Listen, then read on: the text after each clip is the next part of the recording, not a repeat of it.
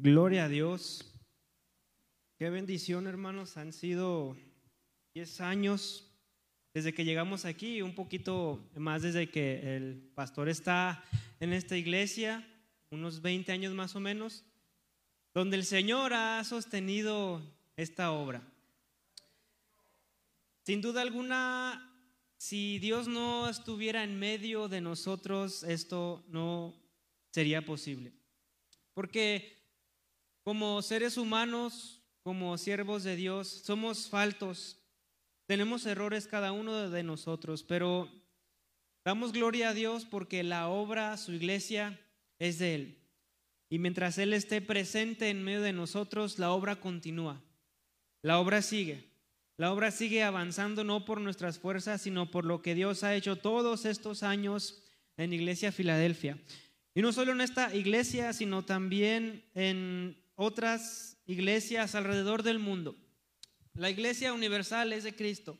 Él la estableció y él dijo en su palabra, mientras yo esté en medio de ella, ni las puertas del infierno podrán hacerle daño. Así que Satanás puede aventar eh, sus mejores guerreros, puede aventar sus mejores armas, balas, lo que usted quiera, pero si Cristo está sosteniendo la iglesia, nada, nada podrá pasarle a ella. Así que damos gloria al Señor por todas sus bendiciones, por su misericordia, por su bondad, este día de, gracias.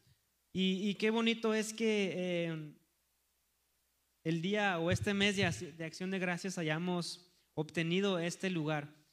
Porque ahora sí podemos combinar este momento tan especial con este día también, que no solamente agradecemos a Dios por este lugar, sino que agradecemos personalmente cada uno de nosotros por lo que Él ha hecho en nuestra vida. Porque Él ha sido bueno con todos. Personalmente quiero yo eh, dar gracias al Señor por este año de mi vida, como ustedes ya saben. Ha sido un cambio bastante drástico en, mi vida este año. Este, pude contraer matrimonio con, con Jenny, que está aquí con nosotros el día de hoy. Así que sí le doy muchas gracias al Señor por eso, de verdad. Era un momento en el que yo, francamente, creí que nunca llegaría. Desde que era joven dije, no, de aquí a que yo me case. Y, y, el año pasado todavía se me hacía difícil asimilarlo cuando me comprometí y yo y ella platicábamos justo horas después del compromiso y decía, es que no lo puedo creer, estamos comprometidos. Y mirábamos muy lejos, no, pero pues de aquí hasta, hasta casarnos a lo mejor y, Cristo viene por nosotros y, no vamos a alcanzar, falta mucho.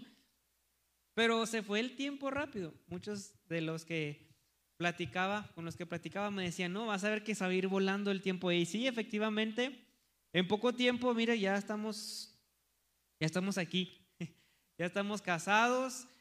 Eh, ha sido una gran bendición, una gran bendición. Eh, le doy gracias a Dios por esa oportunidad de, que me da de poder estar al lado de Jenny. Eh, hemos disfrutado mucho nuestro tiempo, nuestro tiempo juntos como pareja. Nos hemos divertido tanto, hemos ido a comprar cosas para nuestra casa este, y ha sido un momento precioso. Eh, y también, pues, cocina bien rico Jenny, cocina delicioso, aunque yo decía en cántico, aunque otros digan que no cocina bien, es sí cocina rico, porque yo les digo. Y próximamente Ah, los esperamos también ahí en nuestra casa nueva. Algunos de ustedes pueden ir a visitarnos, es su casa. Este, ya después los, los, estaremos invitando, hay que invitarlo uno por uno a que vaya a nuestra casa para que conviva con, con nosotros. Pero damos gracias a Dios por eso. Este, todos han dicho, ¿verdad? no es fácil el matrimonio y claro que no lo es. Entre desacuerdos, discusiones normal entre una pareja, Dios siempre ha estado en medio de nosotros. Doy gloria a Dios porque hemos sabido resolver desacuerdos entre nosotros. Jamás ha habido peleas donde tengamos que gritarnos y le agradezco a Dios por eso, insultarnos. Jamás hemos tenido nuestros pequeños desacuerdos por ahí, pero el Señor ha sostenido nuestro matrimonio hasta el día de hoy. Sé que son eh, casi tres semanas muy cortas para, para un matrimonio, pero eh, hay muchos matrimonios que se casan sin amarse. Y yo doy gloria a Dios porque se ve el amor que hay entre, entre nosotros, nos apoyamos el uno al otro, es una bendición poder, poder experimentar el apoyo de parte de Jenny a mi vida aquí en la iglesia, pero sobre todo en casa también, donde me pregunta cómo estoy, qué necesitas. Así que estoy feliz, estoy feliz con el Señor, agradecido por este gran logro, esta gran oportunidad que me da de poder estar felizmente casado. Así que, bueno hermanos, también doy gracias a Dios por ustedes, doy gracias por ustedes, por tenerlos en mi vida, por ser parte de mi vida. De verdad que, que el ser pastor, el poder ministrar la vida de ustedes, de los jóvenes, no se compara con nada, no se compara con nada. Yo siempre le digo al Señor, mira Dios, el día que, que tú ya no me uses, yo prefiero estar muerto, porque ese es el propósito por el cual tú me has llamado. Y si yo no voy a cumplir con ese propósito, entonces no tiene sentido la vida. Porque eh, para mí en mi corazón siempre está el servir a los demás, el servirlos a ustedes, el servir a esta iglesia. Así que yo estoy muy contento con Dios por ustedes y por esta iglesia. Este, y gracias también por, sus, por su apoyo, por sus oraciones, por todo, por todo lo que hacen por nosotros, por nuestra familia, por todo su cariño. Lo he sentido bastante este tiempo, el tiempo que preparamos boda. Así que hermanos, gracias, gracias a Dios por su vida, que el Señor los bendiga abundantemente y les dé mucho más todos los días de su vida. Amén. Y bueno, vamos a agradecer al Señor a través de, la, de la, palabra. Abra su corazón, hermano, queremos eh, ministrarles a través de este tema de agradecimiento y así eh, nos ponemos en pie. Vamos a ver nuestra Biblia. Segundo libro de Crónicas, segundo libro de Crónicas. Segundo libro de Crónicas, vamos a leer el último capítulo, capítulo 29, del 10 al 16. Segundo libro de Crónicas, 29, 10 al 16. Perdón, es primero de Crónicas. Primero de Crónicas. No váyanse primero de Crónicas. 29, 10 al 16.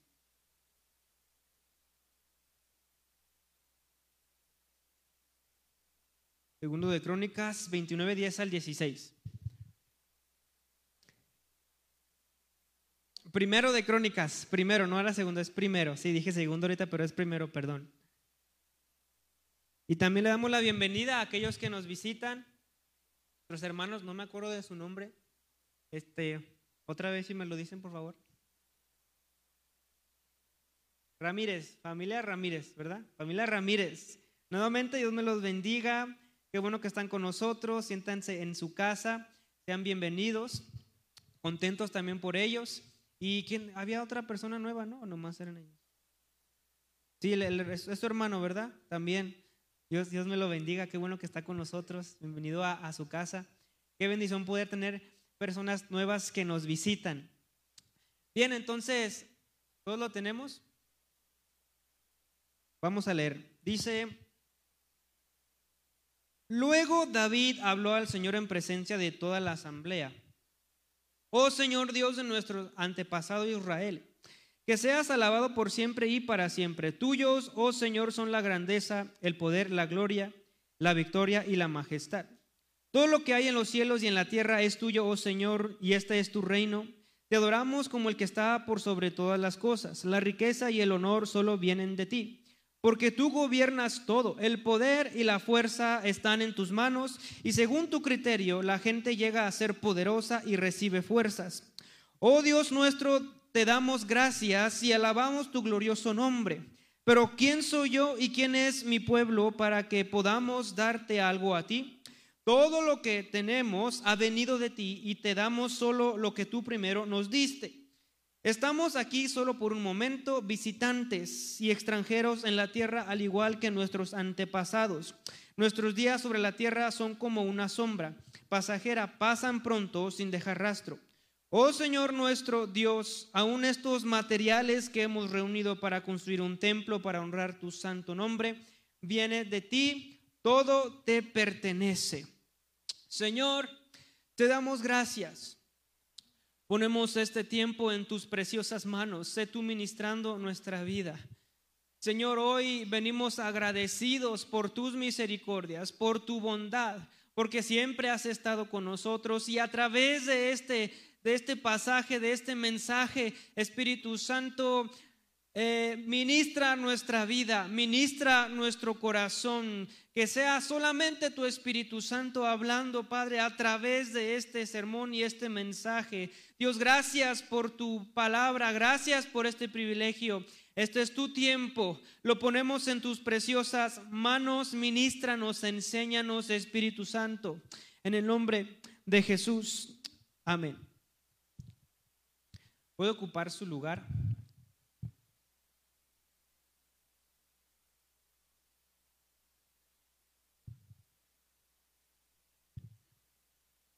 Como ya hemos visto y, platicado, es un momento, un mes muy especial donde la familia se reúne para agradecer. Y, un poquito de, contexto, sé que algunos de ustedes tal vez conocen la historia, pero rápidamente quiero parafrasear la historia de cómo empezó el Día de Acción de Gracias.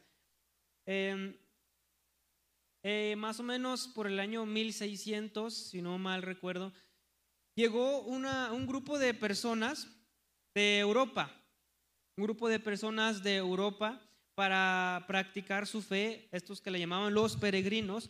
Los peregrinos entraron por, por, la parte norte de Estados Unidos, se establecieron allí en una, en una colonia y, y, ellos iban, venían con la intención de adorar a Dios en esta nueva tierra que es Estados Unidos al norte.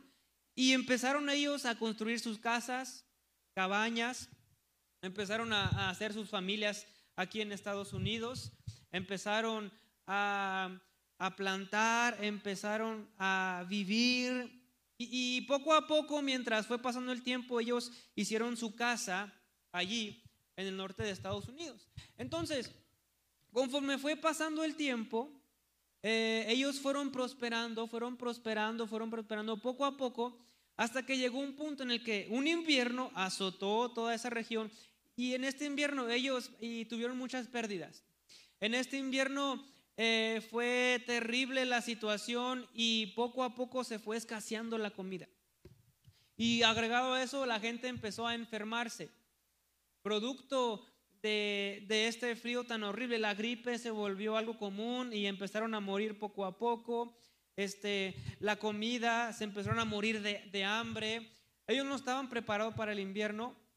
Venían de, ciudad, de edificios, no sabían lo que era plantar, no eran granjeros, no, este, no eran pastores de ovejas, tampoco tenían una gran cantidad de vacas. Así que ellos no sabían nada. Creyeron que venir aquí sería fácil y cuando azotó este invierno, y vaya que los inviernos en el norte de Estados Unidos son bastante fuertes, no supieron qué hacer. Y en su provisión, dice la historia, que Dios manda a este indígena que se llama Squanto, un hombre bastante curioso, y empezó a ayudarles. Llegó, él les dijo, yo sé cómo plantar, les voy a enseñar a plantar, este, tomó a un grupo de personas, ¿verdad? Y, empezaron a plantar la semillita, empezó a germinar, les, les empezó a enseñar cómo ser granjeros, cómo trabajar la tierra, porque él era indígena de esa región.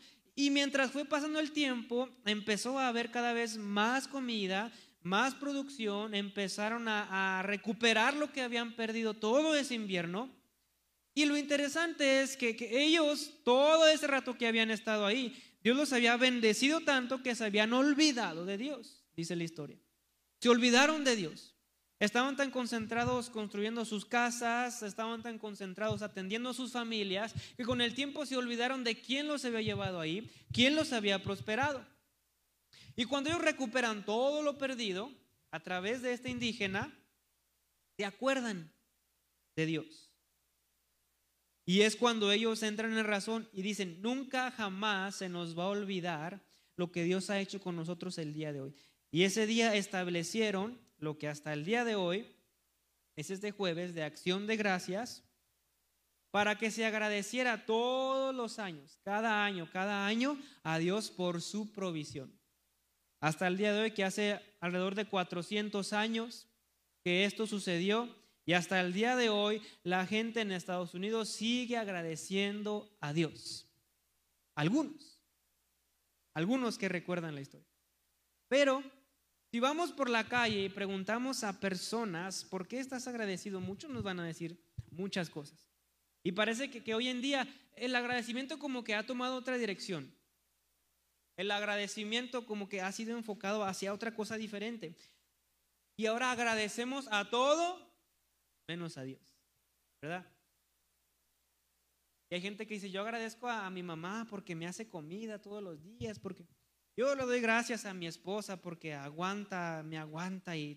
Yo le doy gracias a, mi esposo que aguanta todos mis desplantes y mi carácter bipolar. Y mucha, mucha gente. Yo agradezco a Dios por mi esposa que, que aguanta que soy bien descuidado, como yo, ¿verdad? Soy bien descuidado. Y él ni tiene que lidiar con eso, que soy bien descuidado a veces, que pierdo cosas. Y mucha gente va a agradecer por diferentes cosas. El patrón, agradezco a Dios por mi patrón, agradezco a Dios por mi trabajo, pero ¿qué pasa con Dios? ¿Dónde queda Dios? El agradecimiento siempre tiene que ir enfocado hacia Dios. Cuando pensamos en agradecer, todo el tiempo de nuestra vida, desde que nacemos hasta el último suspiro de nuestra vida, el agradecimiento siempre tiene que ir enfocado en Dios. Y cuando nosotros hacemos esto y cuando nosotros entendemos el sentido del agradecimiento, entonces nuestra vida empieza a ser llena de bendiciones porque estamos conscientes de que lo que tengo, lo que soy, a donde voy, no depende de mí. Y, no todos lo entienden así. Entonces, e, en este pasaje quiero un poquito redireccionar el agradecimiento, porque posiblemente uno que otro aquí puede estar agradeciendo a medio mundo en este tiempo y no estar agradeciendo a Dios por lo que Él ha hecho en su vida. Así que en este pasaje vemos a el rey David que hace una oración bastante interesante, pero que esta oración presenta un agradecimiento centrado en Dios como debe de ser y como debemos hacerlo cada uno de nosotros. Entonces el rey David, antes de hacer esta oración, dice la escritura que está, está a punto de entregar el templo a, a Salomón y, y él dice a su pueblo, mi tiempo se está acabando pero voy a dejarle el lugar a mi hijo Salomón. Ahora, David se está preparando todo este tiempo porque él quiere construirle un templo a Dios. Pero Dios le dice, tú no vas a construir el templo, sino el que va a construirlo va a ser tu hijo Salomón. Así que él está diciendo al pueblo, yo ya me voy, pero aquí les dejo todas estas herramientas que yo he acumulado para construir el templo y es la responsabilidad que ustedes le ayuden a Salomón a construir el templo porque yo ya voy a salir de, la gobernatura, ya no me corresponde a mí. Ahí está Salomón. Y lo interesante es la forma en que agradecieron el pueblo a Dios por esta inauguración y la construcción del templo. Porque David les dice, quiero que si están agradecidos, traigan delante del Señor ofrendas para hacerle su casa bonita. Y no era como algunas iglesias de ahora, ¿verdad? Que tráiganle al Señor y le traen un dólar, un penny, 25 centavos. No, no era, no era un pueblo así, como algunas, aquí no, algunas iglesias. Que, que a veces son así, que muestran su agradecimiento a Dios, pero parece que, Dios no, que Dios no les da nada.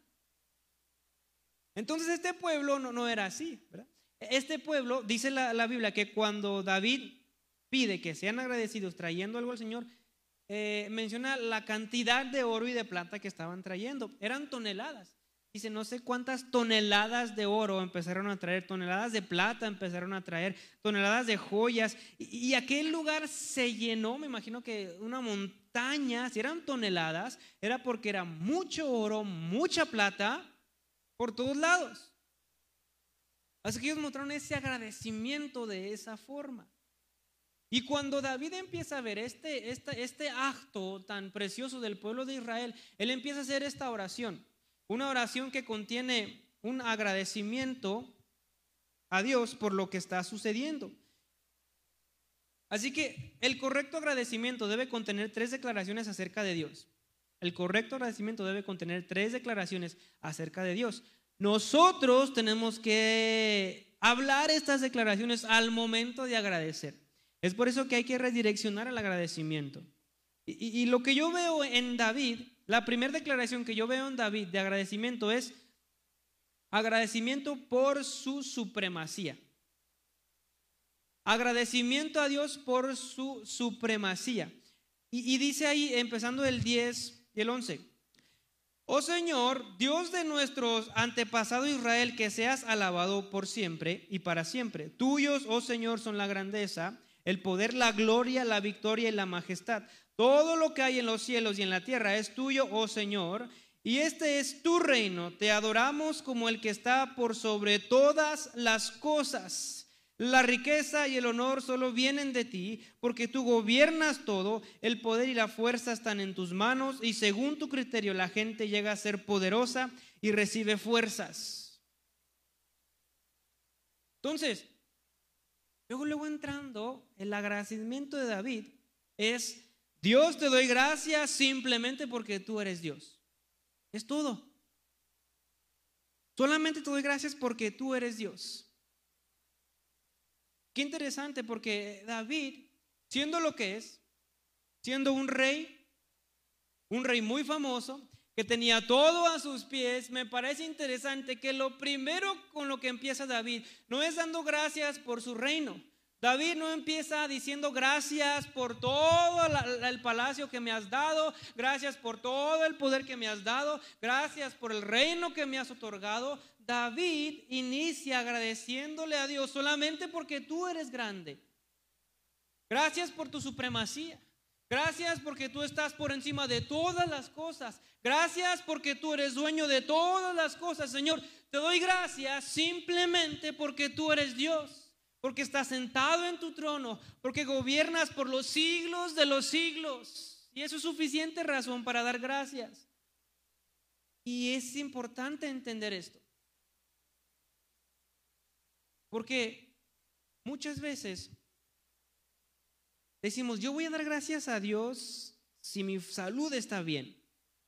Yo voy a dar gracias a Dios si mi familia está bien. Pero basta con saber que Él es Dios para decir gracias. No necesitamos más. Entonces tú y yo tenemos que pensar en esto. En que haya o no haya. En que este año tenga pavo o no tenga pavo. En que esta Navidad haya regalos o no haya regalos. Lo principal es decir, tú eres Dios. Y tú estás sentado en tu trono y tú gobiernas y tú eres grande y a lo mejor hoy no tengo lo que quiero y a lo mejor hoy no tengo regalos de Navidad, pero tú sigues siendo Dios. Tú sigues siendo fiel, tú sigues levantando a los muertos, tú sigues haciendo milagros. Y mientras tú estés sentado en tu trono, no importa lo que suceda, yo estoy seguro que tú siempre vas a cuidar de mí. Tú eres Dios. Porque aunque me falte todo, tú estás vivo, no estás muerto. Y mientras Él siga gobernando nuestra vida, lo demás queda en segundo plano. Hay que entender eso. Dios es supremo. Dios está por encima de todas las cosas. Esa es razón suficiente para darle gracias. No necesitamos más. Pero a veces nosotros, eh, mucha gente eh, da gracias por la grandeza personal. Señor, gracias porque yo he llegado. Señor, gracias porque me has dado. Gracias porque he terminado mi carrera. Gracias porque me aumentaron el sueldo. Señor, gracias porque yo he llegado, porque yo he hecho, porque yo he estado. Pero Dios, tienes que tomar un tiempo para pensar y decir, pero Dios, gracias porque tú eres grande. No, no, no porque yo, gracias porque tú. Y, es lo que hace David. Gracias por la grandeza, poder, por la gloria, dice, por tu gloria. Pero hay otra cosa importante, gracias por la victoria y la majestad. ¿Cuántos hemos ganado batallas de la mano de Dios? Ah, ya se está acabando el año. Y a lo mejor este año muchos de nosotros tuvimos batallas en nuestra vida. Algunos de nosotros eh, estuvimos escasos en el trabajo tal vez. algunos de nosotros hemos luchado con enfermedades. Algunos de nosotros se nos han muerto familiares. Algunos de nosotros hemos estado en un hospital, en una cama por meses. Entonces todos hemos pasado por pruebas y sin embargo, sin embargo, aquí estamos dando gloria al Señor porque podemos decir que hemos vencido porque Dios es victorioso. Tuya es la victoria, de Él es la victoria y David dice, por tu victoria Victoria sobre la muerte, victoria sobre el pecado, victoria sobre la enfermedad, victoria sobre los problemas. Él ha vencido y seguirá venciendo por los siglos de los siglos. es parte de su supremacía. Y si Él es un Dios que está por encima de todo, quiere decir que Él nunca ha perdido. Y que Satanás jamás va a lograr estar por encima de su plan y de su propósito. Entonces, porque hoy podemos decir todos, Señor, gracias porque has vencido la muerte. Señor, gracias por tu victoria. ¿Podemos decir eso a Dios? Olvidémonos un, momento de, lo, que hemos logrado y lo que Él nos ha dado. Simplemente, Dios, gracias por tu victoria en la cruz.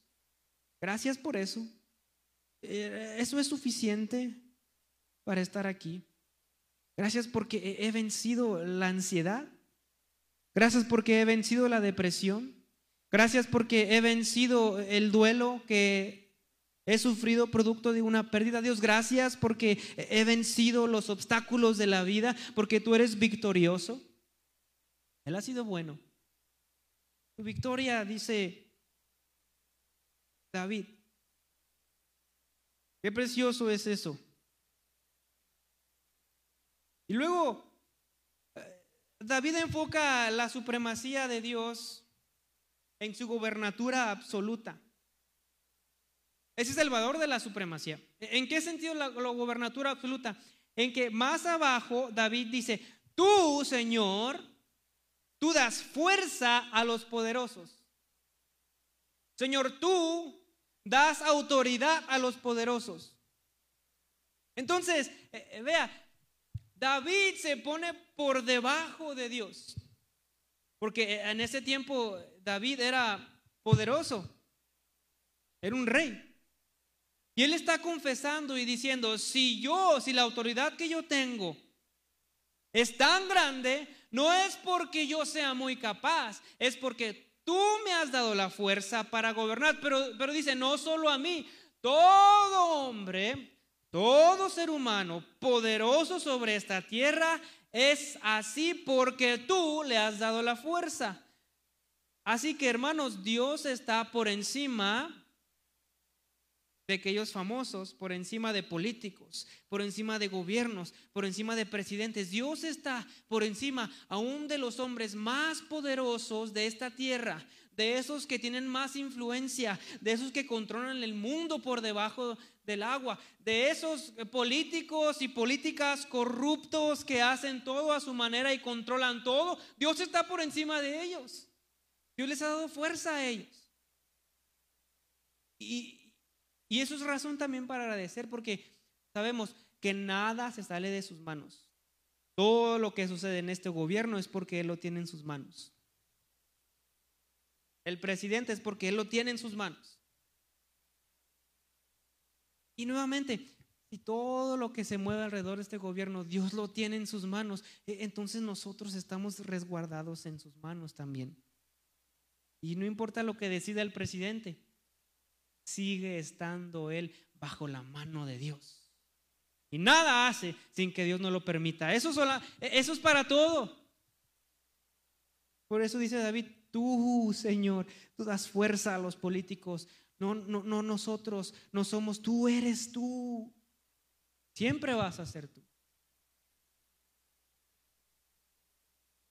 Y hay que tomarnos el tiempo, pues, en nuestro, en nuestro agradecimiento antes que cualquier cosa para decirle a Dios, doy gracias porque tú eres supremo, porque tú estás por encima de mí y porque no hay nada imposible para ti. Yo, yo solamente doy gracias por eso.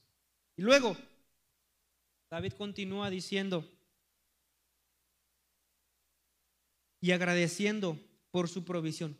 Otra declaración importante que debe de haber en, en nuestro agradecimiento.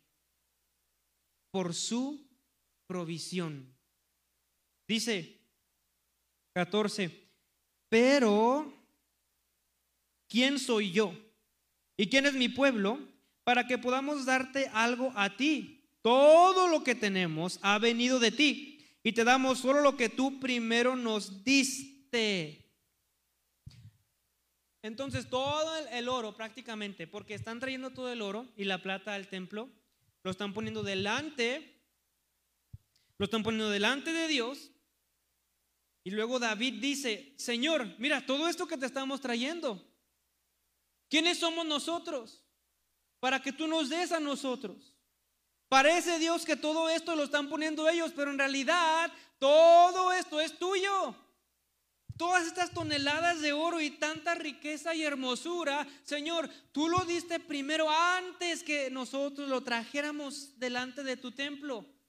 Es lo que dice David. Señor, mira, no podemos jactarnos de que hemos conseguido esto con nuestras fuerzas, porque tú no lo diste primero a nosotros y de eso que tú nos diste estamos trayendo delante de tu presencia. Y le agradece a Dios por haber provisto los utensilios para el templo. Así que él está tomando una actitud de humildad. Entonces, para, para, para, poder agradecer a Dios por su, por su provisión, es el requisito número uno, ser humildes. ¿Y qué quiere decir eso? Quiere decir que yo estoy por debajo de Dios y yo soy el siervo de Dios. Y aquel que no es humilde, que es egocéntrico y cree que él puede hacer todas las cosas por sí solo, entonces le hace falta humildad. Y, la falta de humildad nos impide reconocer que lo que tenemos, lo que hacemos, proviene de Dios. Es por eso que David dice, ¿quiénes somos nosotros?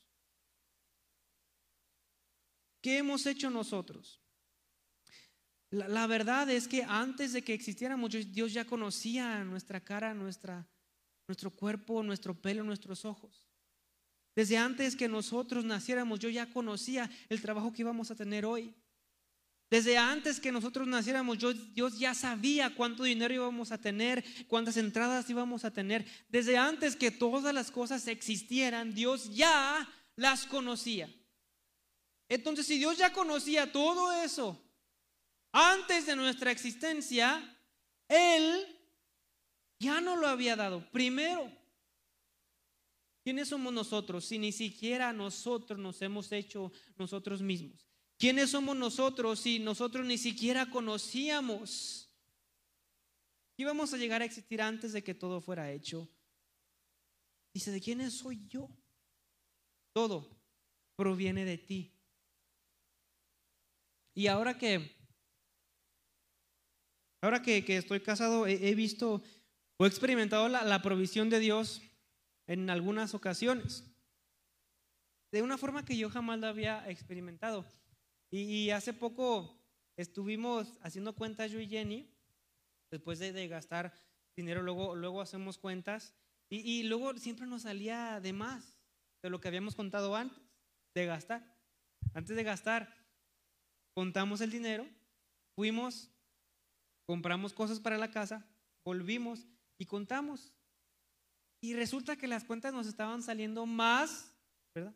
De lo que ya habíamos visto. Y yo ya nos mirábamos con, con pregunta de que es que contaste bien. Sí, yo conté bien, eh, aquí están las cuentas, aquí están los números, según yo esta es la cantidad. No, pero te está saliendo más. Pero no entiendo. Y lo contábamos. Lo contábamos como cuatro veces, tres o cuatro veces contamos el dinero y, dije, ah, pues ya nos robamos dinero de algún lado o qué.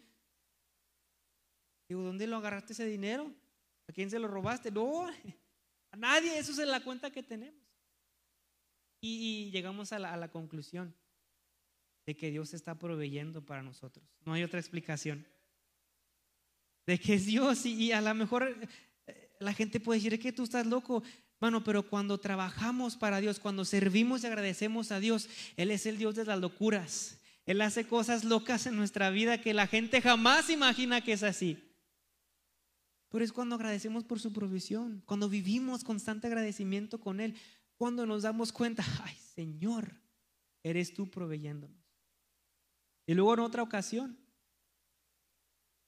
y, me acuerdo mucho de, y me acordé de la, de la, de una práctica que tuvimos cuando fuimos a la convención. Estaba Mónica y Karina, creo. Estábamos platicando de esto cuando en una ocasión eh, Mónica metió mano a, la, mano a una de las chamarras o sacos del hermano Chuy y ahí se encontró, no me acuerdo, creo que 40 dólares, no me acuerdo. Me acordé de esa historia porque eso me pasó a mí también, ahora que estoy casado. Eh, eh, porque Jenny está limpiando la casa, yo estoy en la escuela y luego de repente me llega un mensaje de Jenny, lo abro y hay un montón de billetes de 500 pesos ahí en, la mesa. Me dice, mira lo que me acabo de contar. Qué raro, y yo ya cambié todos los pesos y esos de dónde salieron. No, pues yo metí la mano a tu saco, en eso que ando limpiando, y, y me salieron estos 500, unos cuantos 500 de pesos. Y yo me sorprendí. Llego a la casa, le digo, a ver, ¿dónde está el dinero que, que, encontraste? Pues ahí lo puse en el cajón. Voy al cajón, lo cuento, tres mil pesos. Tres mil pesos. Dije, va. ¿Y estos tres mil pesos de dónde los agarraste? ¿Dónde los.? No, ahí estaban. Yo no me acuerdo que en la boda yo puse, haya puesto tres mil pesos en la bolsa, no me acuerdo. Y nuevamente, hermanos, agradecimos a Dios porque, sea, son cosas que, que te sorprende cómo Dios trabaja en tu vida. De donde menos esperas. Dios te da. Dios te da. Constantemente Él te está proveyendo lo que necesitas. Entonces, eh, no es suficiente razón para agradecer por lo, todo lo que Él ha hecho en nuestra vida. Y es sorprendente. Nunca se me olvidan las historias de nuestra hermana Argelia. Cómo el Señor le ha dado. Trae una camioneta, se la regalaron sin pagar ni un cinco. Luego contó otra vez donde llegó a su casa y había bolsas de mandado afuera de su puerta. Qué precioso es Dios. ¿O creo que podemos dar gracias a Dios por su provisión? Ah, hoy no nos ha faltado nada. A nadie nos falta nada.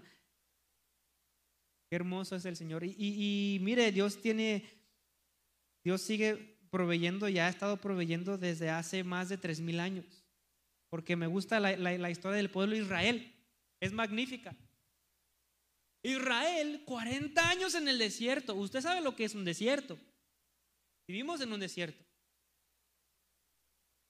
Y, el desierto de, allá de, las regiones de Egipto tienen pura arena. Usted va para Egipto, son montañas y montañas de arena. No hay nada.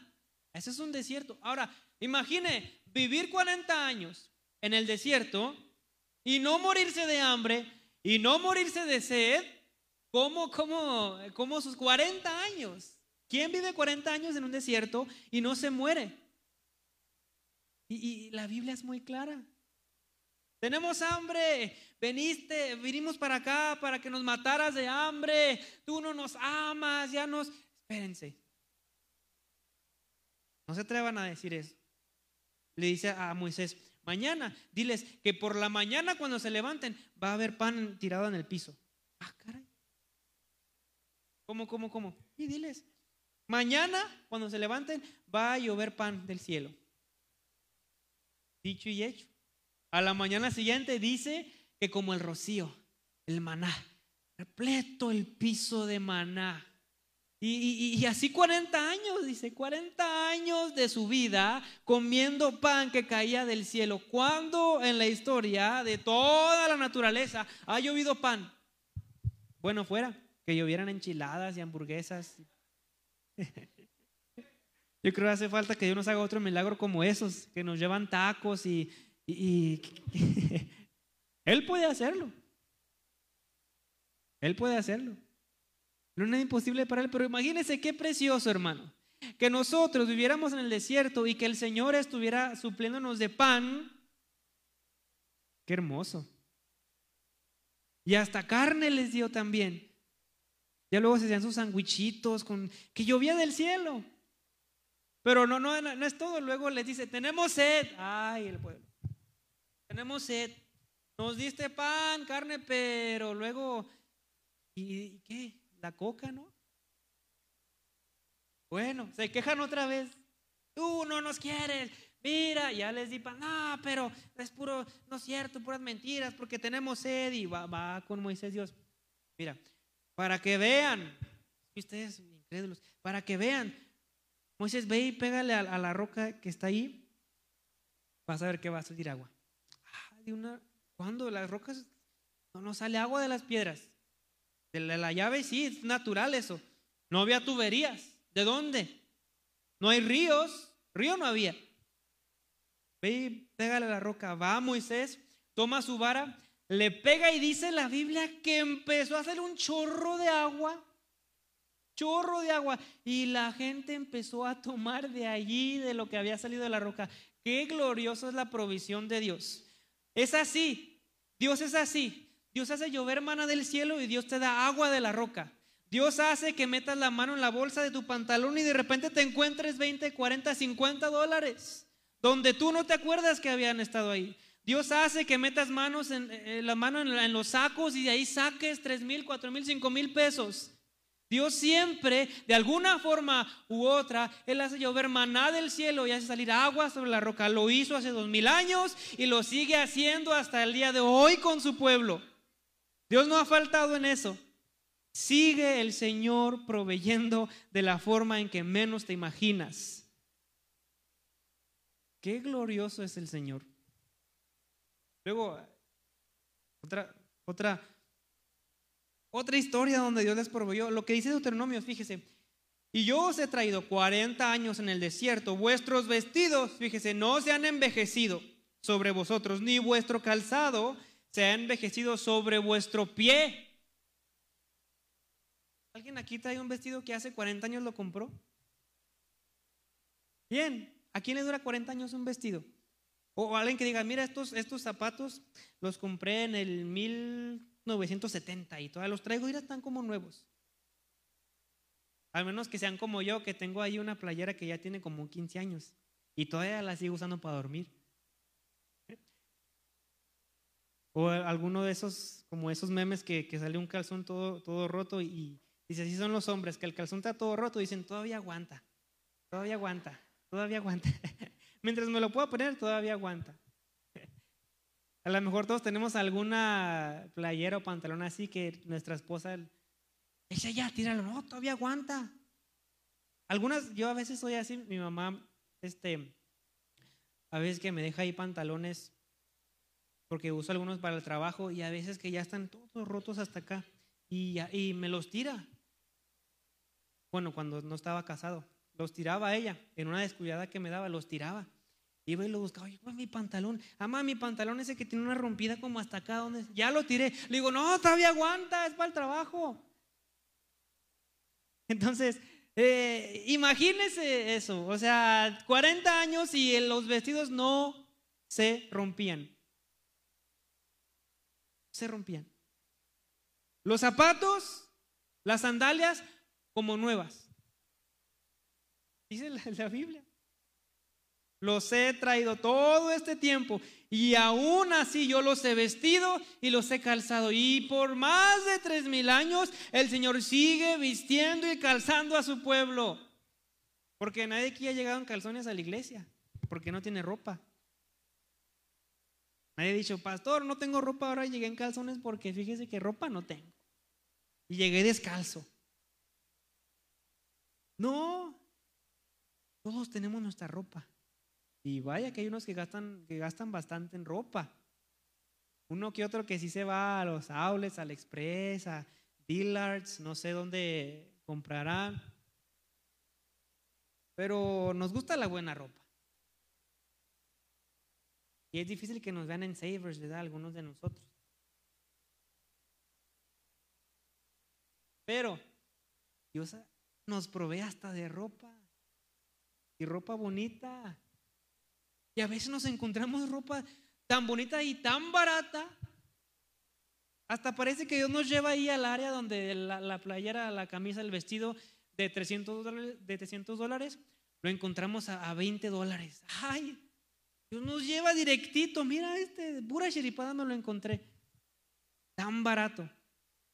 Es Dios. Dios siempre tiene cuidado de nosotros. Siempre provee para nosotros. Y, eh, eso es motivo para agradecerle a Dios. Es motivo para agradecerle. Por último, quiero ya, yo ya quiero terminar con este último punto o esta última declaración que dice agradecimiento por la vida. Agradecimiento a Dios por la vida. Termina David en esta parte diciendo, estamos aquí solo por un momento, visitantes y extranjeros en la tierra. Al igual que nuestros antepasados, nuestros días sobre la tierra son como una sombra pasajera pasan pronto sin dejar rastro. Oh Señor nuestro Dios, aún estos materiales que hemos reunido para construir un templo, para honrar tu santo nombre, vienen de ti. Ya, ya, casi esta es la última parte de la oración de David. Dice, Señor, mira, también estamos aquí de paso. Es decir, un día estamos y mañana no. Un día somos y al otro día no. Entonces, ¿qué nos deja o qué nos enseña esto acerca de la vida? Hermanos, que la vida es efímera, es decir, la vida es pasajera, tristemente. Porque cuántas veces no hemos visto noticias en la tele de muchachas, de jóvenes que una mañana salieron de casa y en la tarde ya no volvieron a su casa. Porque un loco, un accidente, los atropellaron y murieron. Jovencitas que una noche salieron de casa para ir con amigas y ya nunca más regresan a su casa a dormir, porque ya las encontraron muertas allá en un barranco. Personas, gente, niños, niñas, que un día estuvieron sanas, que un día estuvieron llenos de energía, pero que al día siguiente su vida se esfumó en un abrir y cerrar de ojos. Porque la verdad es que la vida no está garantizada. Dice un dicho, vive este día como si fuera el último que fueras a vivir. Y es una gran verdad. ¿Alguien le garantiza a usted que mañana va a estar vivo? ¿Quién se lo garantiza? Yo puedo decir que mañana voy a estar vivo, sí. Pero yo no conozco el futuro. Yo no conozco el futuro. No quiero tampoco decir que mañana voy a amanecer muerto, pero tampoco puedo afirmar que voy a amanecer vivo. Entonces, este día es un día para agradecer que estamos vivos. Hoy decir gracias Dios, porque estoy vivo. Porque hoy cuando salí de mi casa tú me guardaste de un accidente que ahora abundan. Estoy vivo Dios. Tú me trajiste aquí con vida. Y cuando lleguemos a casa, Señor, gracias por haberme traído a casa vivo. Y a veces se nos olvida que cuando abrimos los ojos, lo primero que hay que hacer es, Señor, gracias por otro día más de vida. Porque mucha gente hoy no despertó. Porque mucha gente hoy en su casa, estando acostado, dormido, se le paró el corazón y en la mañana ya no despertó. Pero Dios es tan bueno que a nosotros esta noche permitió que nuestro corazón siguiera latiendo para poder abrir los ojos este día. A veces se nos olvida decirle gracias Dios. Cuando venimos de casa del trabajo, a veces se nos olvida decirle, Señor, gracias por guardarme. Porque llegué con bien. Porque ningún loco me chocó. Porque ningún loco me invistió mi vehículo. Dios, gracias. Gracias por eso. Si es la vida. La vida es pasajera. Es efímera porque la vida le pertenece a Dios. La verdad, tú y yo no somos dueños de nuestra propia vida. Y hay muchas jóvenes que dicen, es que mi vida es mi vida, yo hago lo que quiera con ella. Es mi cuerpo, yo hago lo que quiero con mi cuerpo. Es, la forma en que yo vivo, esa es la forma en que yo lo quiero hacer y nadie puede impedírmelo. Es una gran mentira. Tu vida no es tuya. Tu cuerpo no es tuyo. Dios lo formó en el principio del barro y te hizo tal y como eres. En el vientre de tu madre, Dios empezó a formar tus dedos, tus manos, tus pies. No es tuyo. Dios te formó. Dice en Génesis que Él sopló aliento de vida. No es tu vida, es la de Dios. Lo que tienes adentro es aliento de Dios, no es tu aliento. Dice el pasaje, Él nos hizo y no nosotros a nosotros mismos. Todo no es tu vida. Dios sopló para que tú vivieras. Agradece a Dios cada día por haber soplado y que su aliento continúa dentro de ti todos los días. Gloria a Dios por eso. Que mucha gente no se detiene a agradecer por eso. Así que Dios ha sido bueno. Dios nos ha bendecido. Si David, con toda su autoridad, si David, con toda su riqueza, si Salomón con toda su riqueza, su autoridad y su popularidad, si todos estos reyes con todo lo que tenían se detuvieron a decir, gracias Dios por tu misericordia y tu bondad, entonces nosotros, ¿quiénes somos para no hacerlo? Si Salomón, el hombre más famoso del mundo y el más sabio y el más popular y con más millones y millones de dólares en toda la historia, terminó su discurso diciendo, teme a Dios y guarda sus mandamientos, porque ese es el todo del hombre. Nosotros, ¿quiénes somos entonces también para olvidarnos de Dios? Salomón dice, yo ya lo intenté todo. Tuve mujeres, tuvo muchas mujeres, como 800, más, más o menos, mujeres. Salomón se acostaba con una, no sé, yo creo hasta cinco o siete veces al día necesitaba para, para con todas. Busco mujeres, dice Salmón, ya, ya, ya tengo mujeres. Ya lo hice eso. Entonces, ya lo tengo, casas bonitas, ya las tengo. Ah, entonces, este, comodidades lujosas, ya, ya las tuve también. Tú dices Salomón. Dice, pero todo, déjame te digo, todo es vanidad de vanidades. Preocúpate por una sola cosa, dice Salomón. Una sola cosa, agradece a Dios, teme a Dios y guarda sus mandamientos porque ese es el todo del hombre, porque Él nos ha hecho, Él nos creó y Él sopló aliento de vida en nosotros y eso...